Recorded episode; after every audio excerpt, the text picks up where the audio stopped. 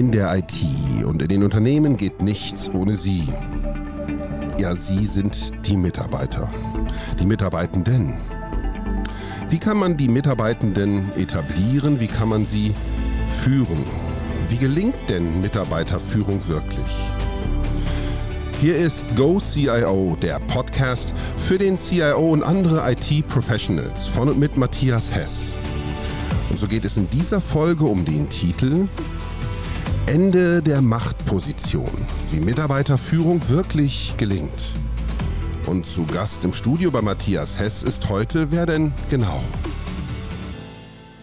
Ja, heute eine alte Bekannte quasi, Silke M. Jürgensen. Hallo Silke, grüß dich. Hallo Matthias, freut mich sehr.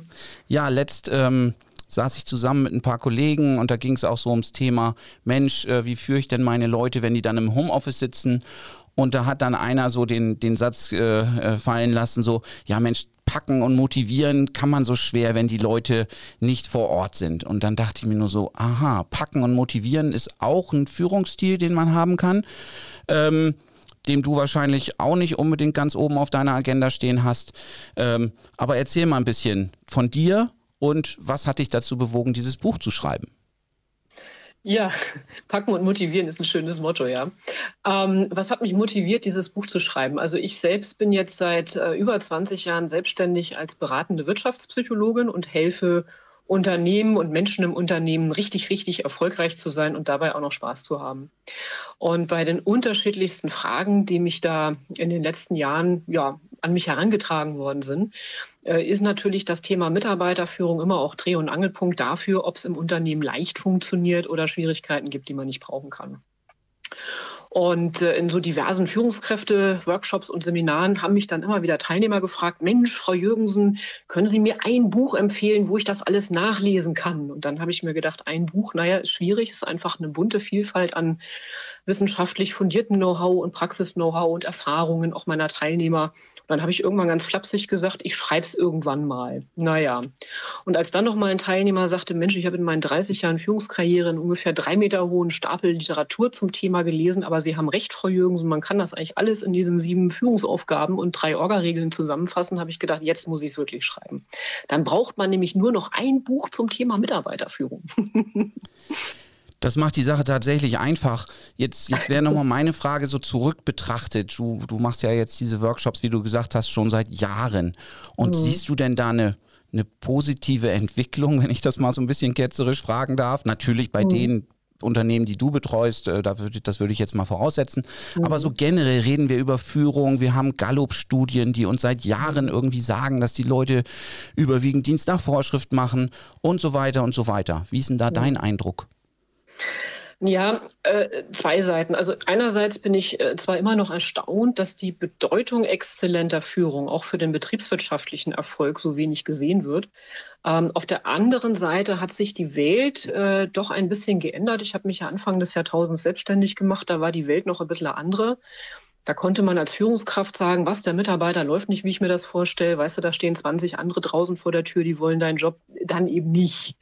Und das ist heute in den meisten Branchen und Bereichen anders. Und das erfordert natürlich schon auch von Führungskräften, sich so weit zu hinterfragen, wie muss ich auch mein Führungshandeln möglicherweise anpassen, damit ich gute Leute bekomme und halte. Denn Menschen kommen ins Unternehmen aus den unterschiedlichsten Gründen, aber sie gehen oder bleiben eben häufig doch wegen der direkten Führungskraft. Und es gibt mir ein bisschen Hoffnung, dass immer mehr Führungskräfte auch sehen, wie wichtig es ist, dort wirklich Exzellenz zu erwerben, da besser zu werden und es sich und den eigenen Mitarbeitern leichter zu machen. Mhm. Jetzt ist ja eine Überschrift in deinem Buch, ähm, die heißt so ein bisschen provokant, macht doch einfach euren Job. Mhm. Ich weiß, was du damit meinst, aber vielleicht kannst du es noch ein bisschen ausführen. Ja, das ist gleich das Kapitel 1. Das war ursprünglich der Arbeitstitel fürs Buch. Äh, der Verlag sagte dann völlig zu Recht, naja, unter dem Titel kann man sich nicht so viel vorstellen, wir brauchen irgendwie einen anderen Titel. Aber äh, im Grunde ist es äh, ja ein Stück weit äh, meine Botschaft auch an Führungskräfte, die mit den unterschiedlichsten Fragen kommen. Sei es, dass die Motivation am Boden ist, die Fluktuation hoch ist, Leute bei Veränderungen nicht richtig mitziehen, es eine Unzufriedenheit gibt und so weiter und so weiter. Und manchmal würde ich eigentlich ganz gerne auch die Führungskräfte schütteln und sagen, Mensch, macht doch einfach euren Job. Ähm, schaut doch einfach, dass ihr in der Mitarbeiterführung richtig, richtig gut seid, dass ihr eure Leute so weit bringt, ihr volles Potenzial zu entfalten. Und ich, ich sehe halt einfach ganz oft, dass da ganz viel Luft nach oben ist. Und ähm, ihr habt auch die Erfahrung gemacht, da wo es gut läuft, läuft es einfach auch gut. Mhm. Und jetzt gibt es ja Studien, du hast das eben mal in so einem Nebensatz angesprochen, mhm. ähm, die durchaus zeigen eine, eine Korrelation zwischen guter Führung und betriebswirtschaftlichem Erfolg. Extrem sogar. Also da du, wenn du dieses Thema Betriebswirtschaft ansprichst, ne, also das ist ja wirklich, was ich gerade eben auch schon sagte, hoch erstaunlich. Da geht es immer um, um kleine Prozentpunkte von Produktivitätsgewinn. Aber wenn man sich mal so die Zahlen aus unterschiedlichsten Quellen anguckt, ähm, wie viel da das Thema Führung und Mitarbeit ausmacht. Also äh, IGA hat 2019 einmal gesagt, 20 Prozent der Arbeitsleistung gehen aufgrund innerer Kündigung durch mangelnde Wertschätzung und Schwächen in der Führung verloren. Äh, KPMG hat einmal gesagt, 25 Prozent des Umsatzes hängen von Kommunikationsqualität ab und, und, und. Also äh, es gibt wirklich extreme, ganz klare betriebswirtschaftliche Zusammenhänge.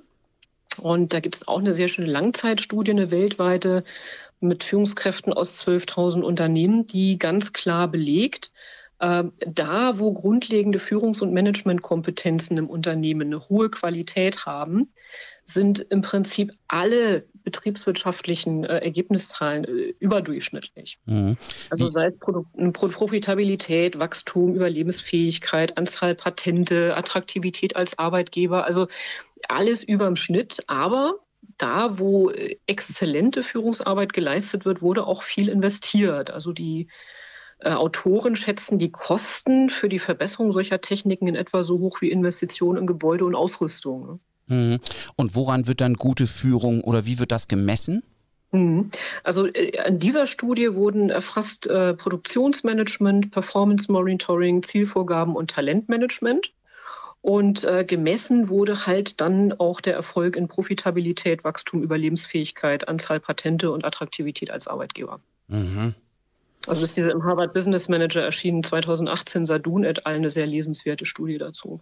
Ja, aber eigentlich umso erstaunlicher, dass sowas nicht, sag ich mal, dazu führt, dass quasi viele Unternehmen sagen, Mensch, da müssen wir jetzt noch was tun oder da, da haben wir in ja. der Vergangenheit vielleicht nicht genug getan. Also mhm. es gibt, glaube ich, äh, in vielen Firmen gibt es irgendwelche Management-Trainings und Führungskräftetrainings, die mhm. aber ja anscheinend nicht so wirkungsvoll sind oder in vielen Fällen, wie man sich das wahrscheinlich wünschen mhm. würde.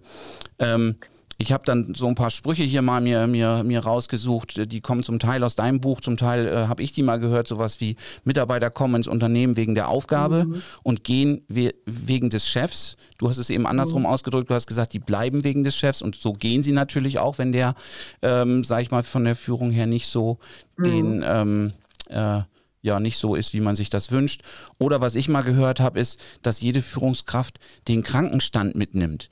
Also mhm. sprich, die hatten vorher, weiß ich nicht, x Fehltage im Jahr und wechseln den Job und dann entwickelt sich langsam das Verhalten der Mitarbeiter auch dahin, dass sie wieder solch einen mhm. Krankenstand haben. Das ist natürlich schon extrem interessant, solche, mhm. solche Aussagen. Mhm. Ja, und was, was aber das Spannende ist, worauf du, glaube ich, auch hinaus wolltest, wieso wird da nicht mehr gemacht? Also über mhm. Qualität und Nicht-Qualität unterschiedlichster äh, Seminare und, und so weiter will ich gar nichts sagen. Ähm, aber äh, was hochspannend ist, und da war jetzt gerade diese Woche auch nochmal eine ganz aktuelle Gallup-Studie, habe ich gerade gelesen, ähm, dieses Auseinanderdriften zwischen Selbstbild und tatsächlicher Führungsqualität. Also Sadun betont es auch als ein Grund dafür, dass nicht mehr gemacht wird. Die subjektive Einschätzung und die tatsächliche Qualität der Führungsarbeit liegt äh, quasi, also die Korrelation liegt quasi bei Null. Was heißt das ganz praktisch? Diejenigen, die glauben, dass sie es besonders gut machen, machen es faktisch eben gerade nicht gut. Und in dieser neuen Gallup-Studie äh, habe ich wirklich erschreckende Zahl gelesen. 97 Prozent aller Führungskräfte sind der Ansicht, dass sie gut führen. Aber nur 17 Prozent der Mitarbeiter fühlen sich gut gefühlt. Hm. hm. Das ist die Frage, ne? ob die anderen 83 Prozent alle bei den drei Prozent der Führungskräfte arbeiten, die glauben, dass sie es nicht gut machen. Und der Effekt ist ja weit verbreitet. Ich meine, den sehen wir bei Autofahrern. Ne? Fast alle Autofahrer glauben, dass sie besser fahren als alle anderen. Und ähm, ja, diejenigen, die vom Sofa aus äh, Fußballteams trainieren, glauben auch, dass sie es besonders gut können. Und ich glaube, das ist ein Grund, das sehen wir ja auch in so Trainings, zu freiwilligen Führungskräftetrainings kommen meistens die, die es eh schon, die es eh schon gut machen. Ne? Mhm. Und äh, das, das finde ich spannend. Also wenn du sagst, was hat sich verändert in den letzten Jahren, ich glaube, da ist wirklich noch ja, viel Produktivität zu holen und auch Spaß und Freude. Ne? Also ich finde, beides gehört ja auch zusammen und macht ja auch viel mehr Spaß, wenn es gut läuft. Ja, jetzt war ich gestern essen mit einer ehemaligen Kollegin und die sagte mir, sie ist jetzt Head of Sales Deutschland. Mhm. So, allein dieses Head-Off, weiß ich nicht, äh, ist Kopf von. Also das, das geht ja so in die Anfänge der Industrialisierung quasi zurück, wo, wo mhm. die Manager, äh, sag ich mal, das Denken übernommen haben und die, die normalen Arbeiter eben gearbeitet haben. Und solche Begriffe schwirren immer noch zu, mhm. zu Tausenden in der Gegend rum. Mhm. Ist für mich auch so ein Indiz dafür, dass man immer noch nicht so ein Gespür dafür irgendwie hat, was sich da auch jetzt massiv ändern muss in dem Bereich, oder? Mhm. Ja, wobei das mit den Begrifflichkeiten, das ist ja eher so ein, also äh, den Gedanken finde ich witzig. Ich musste gerade an einen, äh, einen, einen, ja doch scherzhaft, aber irgendwie doch ernst gemeinten Spruch von einem Vorstand denken, der sagte, ich bin hier die Eins, damit ihr Nullen hier hinter mir überhaupt was wert seid. Ne? aber gut. ähm, ja. Ich glaube, dass, dass viele Leute auch nicht so richtig drauf gucken, mh, hm, was heißt das eigentlich wirklich? Also äh, ist das wirklich so gemeint, dass ich der Kopf bin? Ich meine, Work-Life-Balance ist auch so ein Begriff, ja, wo ich sage, naja, Work-Life-Balance, Arbeit und Leben zu kontrastieren, vom Begriff her finde ich es auch nicht sehr stimmig. Ne? Wäre ja eigentlich schöner, wir haben eine Life-Life-Balance und, und neben Work auch andere Dinge im Leben, die schön sind. Ähm, ja, aber Head-Off, hm, Schöne, schöne Frage, die du stellst. Was ist dann der Rest? Ne? Ja. ähm, und, und ich würde jetzt hier gerne mit dir, weil ich habe ja dein Buch natürlich gelesen und viele ich Dinge springen oder, oder sprechen mir aus der Seele quasi mhm. die, und, und werden immer noch, vielleicht ähnlich wie dieses Head-Off-Thema, Thema Motivation. Ne? Wir haben es ja hier bei mhm. meinem Kollegen packen und motivieren. Also ich muss die mhm. Menschen packen und dann, wenn ich mir das so bildlich vorstelle, und dann motiviere ich sie, wie ich auch das immer mache, wenn ich sie gerade so gepackt habe. Was ist denn deine Meinung zum Thema Motivation?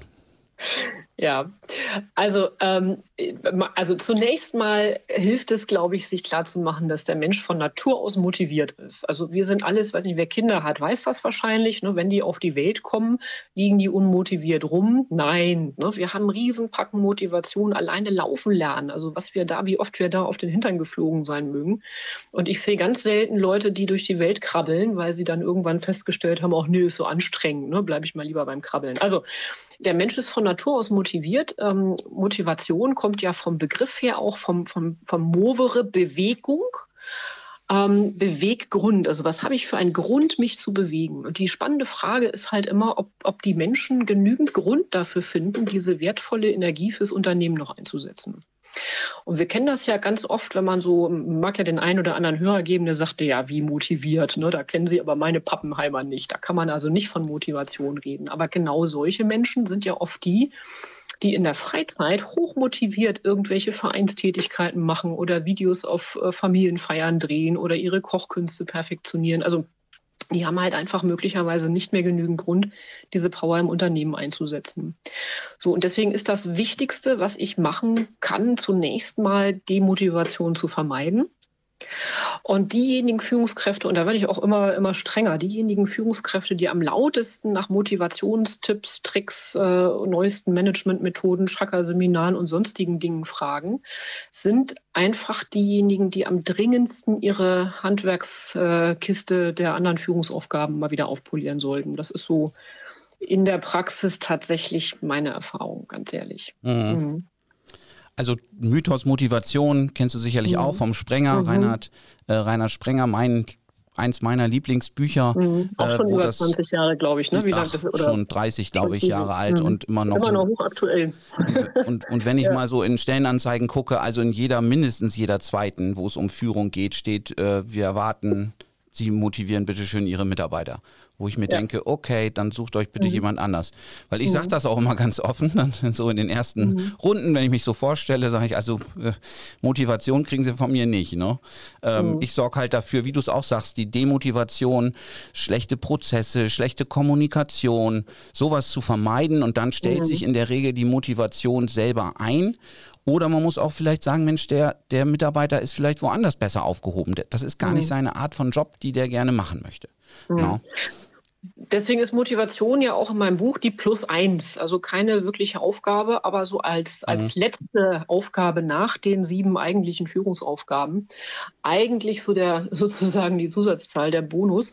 Nicht, weil es meine Aufgabe ist, Menschen zu motivieren, sondern weil ich einen Blick drauf haben darf, äh, wie steht es um die Motivation in meinem Team, weil sie mir im Grunde genommen ja wie so eine Art Qualitätscheck, ja, ein Feedback gibt, muss ich vielleicht als Führungskraft was anders machen. Aber wenn ich was anders machen muss, rate ich davon ab, primär irgendwie an der Motivation herumzuschrauben, die anzureizen oder mit Druck oder Zwang oder sonst was äh, zu versuchen zu verändern, sondern tatsächlich echt und ernsthaft zu gucken, was muss ich als Führungskraft anpassen, ändern, was brauchen die Leute von mir, ähm, was ist vielleicht auch im Vorfeld mal schiefgegangen und passiert, äh, so, so dass auch die Leute wieder Lust haben, ihre Power für mich einzusetzen.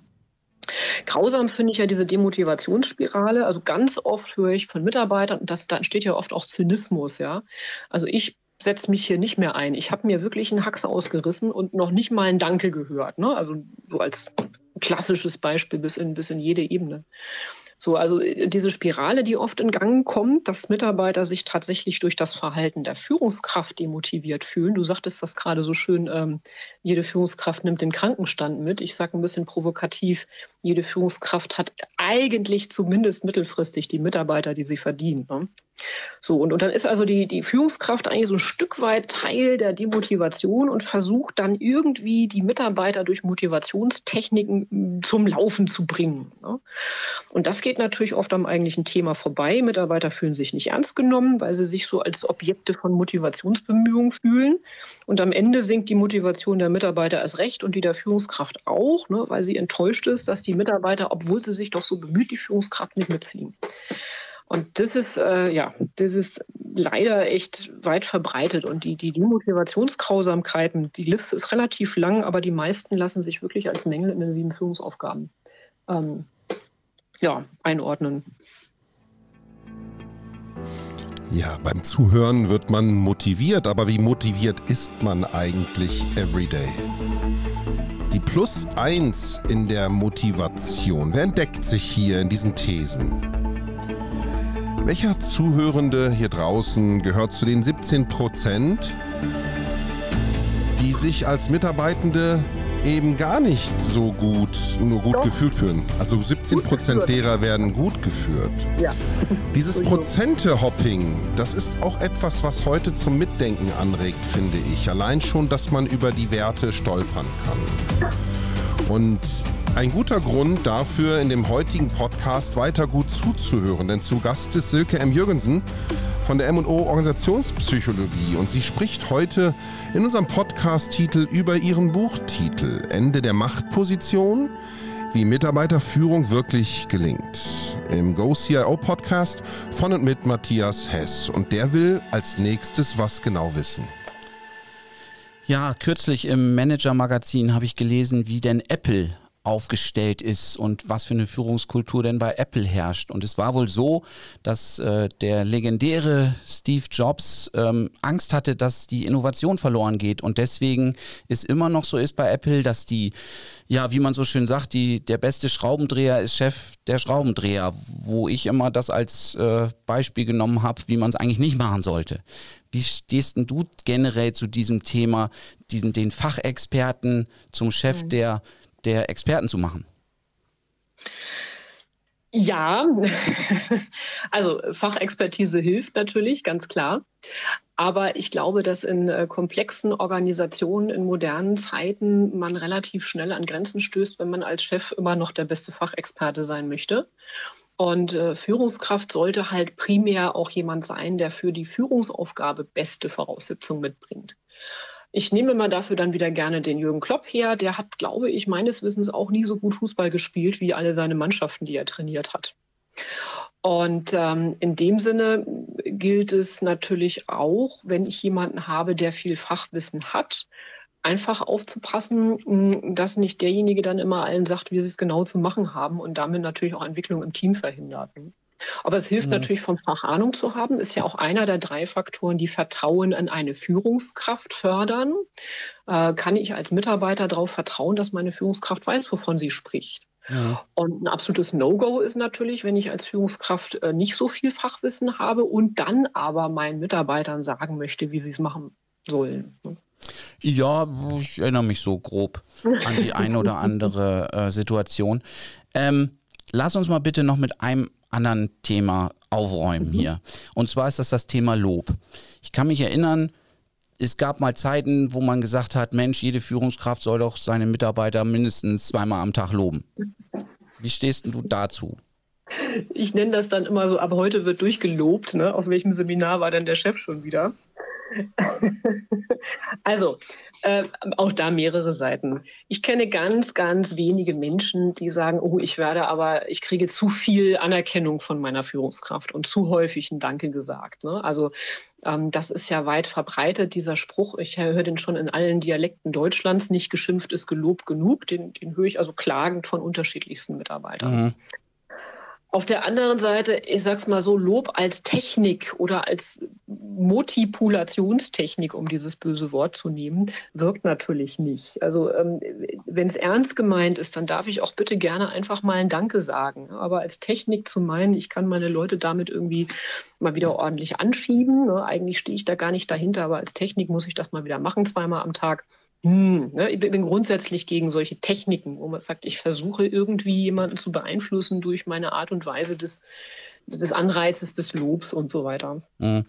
Also ich habe mal gelesen, Lob ist eigentlich so ein klassisches Eltern-Kind-Verhalten. Mhm. Ne, man lobt sein Kind für, hey, da hast du aber ein tolles Bild gemalt.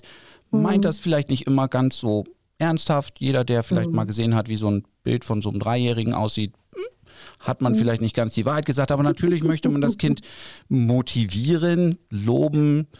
Aber wie gesagt, das ist mehr so ein Eltern-Kind-Verhältnis und da mhm. wollen wir natürlich weg. Und ich glaube, in deinem Buch stand, glaube ich, auch ein Beispiel von einem Mitarbeiter, der dann, der dann irgendwann mal sagte, Mensch, mit der neuen Führungskraft, der hat jetzt das Gefühl, dass er zum ersten Mal da als Erwachsener mhm. gesehen wird oder auf einer Ebene ja. Erwachsener zu Erwachsener kommuniziert wurde.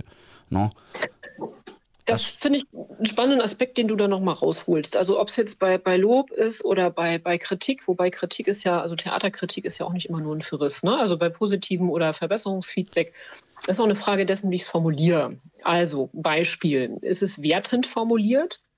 Beispiel bei Kritik, das hast du schlecht gemacht. Ne? Oder im positiven Sinn, das hast du gut gemacht. Das ist immer eine Wertung und eine Wertung ist immer eine Intervention von oben herab.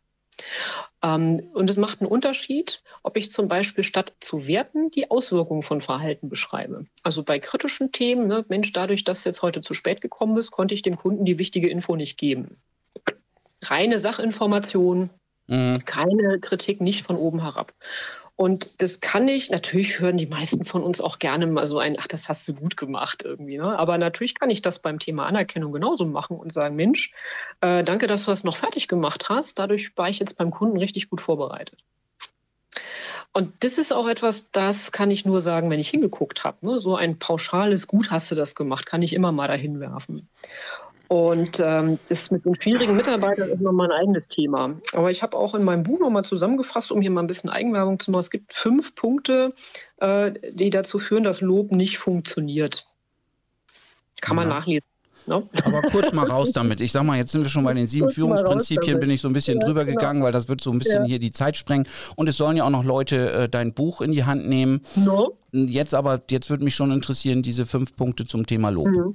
Ja, also äh, es funktioniert nicht, wenn es nicht ernst gemeint ist, sondern als Technik, das, was du gerade angeschrieben hast, ne? äh, ange angesprochen hast. Äh, es funktioniert auch nicht, wenn man anzweifelt, dass derjenige, der ein Lob ausspricht, überhaupt Wissen darüber hat ähm, zum, zum angesprochenen Verhalten. Mhm. Ja, also wenn ich jetzt äh, dir sage, Mensch, toll, wie du das hier mit, mit deiner IT gemacht hast oder wie auch immer, dann, und du glaubst aber nicht, dass ich irgendeine Ahnung von IT habe, dann wirst du auch sagen, ja, da kann ich ja auch mal drauf pfeifen. Ne? Darf ich da kurz ein, ja. ja. Da möchte ich ja. gerne mal ein Beispiel in dem Sprenger-Buch. Äh, ich weiß nicht, ob es mhm. Mythos Motivation war, ich glaube aber schon, da geht er eben auch auf das Thema ein und da berichtet er von einer Situation, wie er in einer Hotelbar steht und beobachtet, wie so eine Firmenfeier da gerade stattfindet. Ne?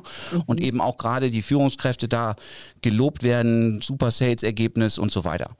Und irgendwann kommt so ein graumelierter Herr auf ihn zu und sagt so, Mensch, gerade bei Ihnen bin ich besonders äh, froh, was für einen tollen Job Sie gemacht haben.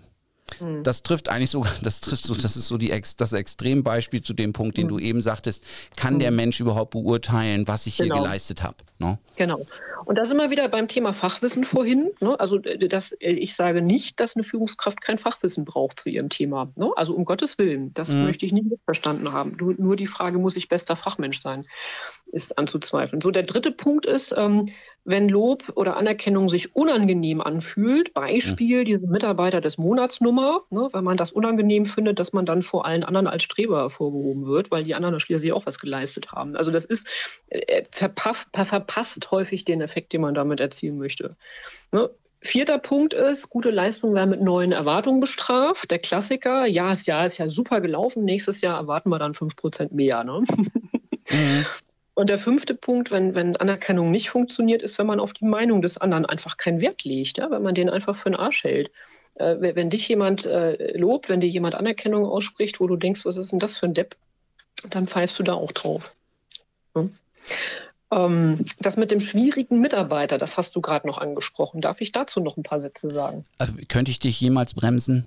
Oh mein Gott, das ist tatsächlich ein, ein Leidenschafts- und Herzensthema von mir. Oft äh, sagen ja Führungskräfte, der Mitarbeiter taucht, taugt nichts. Ähm, und fast jedes Unternehmen, gerade große Unternehmen, kennen das auch. Ne, diese sogenannten schwierigen Mitarbeiter, die werden dann von einer Abteilung zur nächsten weitergereicht und landen dann irgendwie, was weiß ich, im Lager, im Werkschutz, in der Verwaltung, wo auch immer, so die gut Eiterbichel großer Unternehmen und haben dann teilweise über Jahre das Etikett auf der Stirn, schwierig zu sein. Mhm.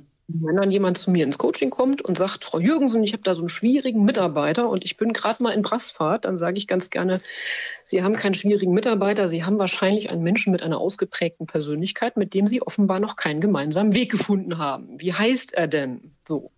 Äh, äh, ja, ja, Müller. Das sage ich so, erste Lektion, wir sprechen vom Herrn Müller und nicht mehr vom schwierigen Mitarbeiter.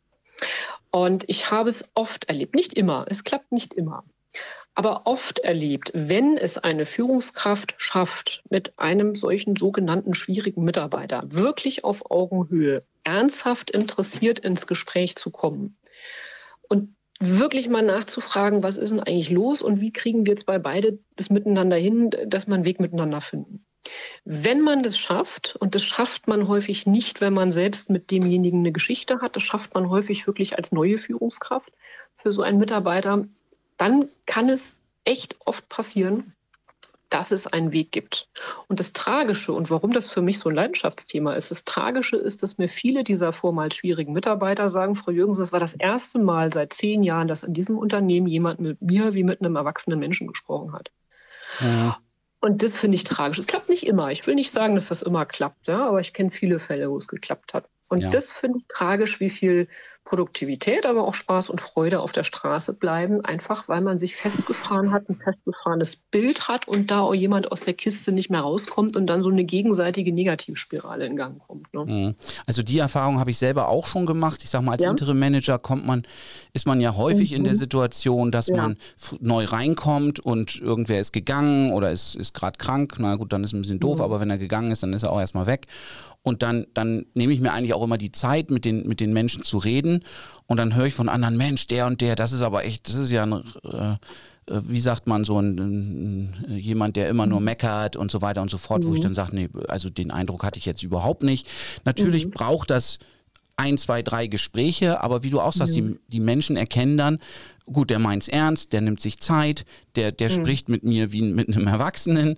No? Ne? Das sind ja mhm. eigentlich so einfache Themen, no? Ne? wo mhm. man sagen müsste, mhm. okay, ist, wo ist denn jetzt das Problem eigentlich dabei? No? Ne? Mhm.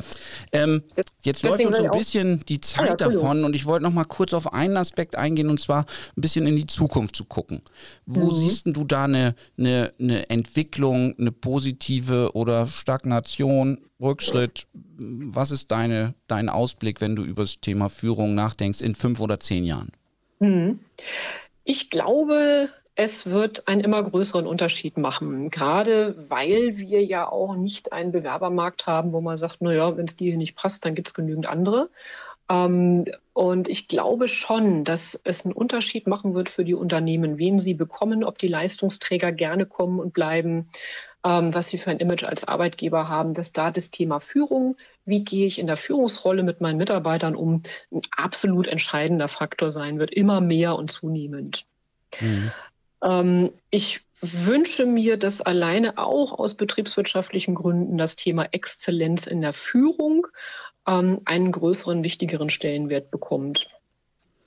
Gerade wenn man sich die Zahlen von vorhin nochmal vergegenwärtigt äh, und sich überlegt, äh, wie um jeden Prozentpunkt Produktivität in Unternehmen ansonsten gerungen wird, da glaube ich, liegt noch ganz, ganz viel auf der Straße. Mhm. Ich glaube, dass es äh, wichtig und gut ist, dass in der Zukunft auch Kompetenzen in Richtung Kommunikation, Konfliktlösung, Zusammenarbeit in Teams, dass man die einfach bewusst mehr unterstützt und fördert, dass das einfach dazugehört. Ich sehe schon. Ich wünsche mir, letzter Punkt, oh, ein Wunsch okay, ist mir der letzte Wunsch, dass ich dich noch. als dienstzertifizierter Eignungsdiagnostiker. Ui. Äh, ja, ja, ähm, wünsche mir wirklich, dass streng nach Führungspotenzial Führungskräfte ausgewählt werden und nicht nach Geschlecht oder nach äh, reiner Fachexpertise oder Nase, Bauch, Fingerspitzen, Chemie oder sonstigen. Okidoki. Ende der Machtposition. Wie Mitarbeiterführung wirklich gelingt Heute bei mir im Podcast war Silke M. Jürgensen, die ein gleichnamiges Buch geschrieben hat. Ich kann den Titel ja nochmal wiederholen, weil das wirklich dann das einzige Buch anscheinend ist, was man zum Thema Führung noch braucht. Ich selber genau. habe es gelesen. Für alle Hörer, die jetzt hier zuhören, es ist wirklich genauso auch geschrieben, wie, wie Silke sich hier präsentiert hat, wie sie gesprochen hat. Also wirklich sehr ähm, gut zu lesen, sehr praktisch, sehr nah am, am Thema. Also kann ich wirklich nur, nur stark empfehlen. Silke, vielen Dank dafür. Vielen Dank, Matthias. Es ist wie immer schön, sich mit dir auszutauschen. Dankeschön. Für mich gibt es ein Kernfazit dieses Podcasts. Und das lautet, Führung ist ein betriebswirtschaftlicher Faktor. Wir freuen uns auf das nächste Mal mit dir als Zuhörer bei GoCIO, dem Podcast für alle, IT-Professionals von und mit Matthias Hess.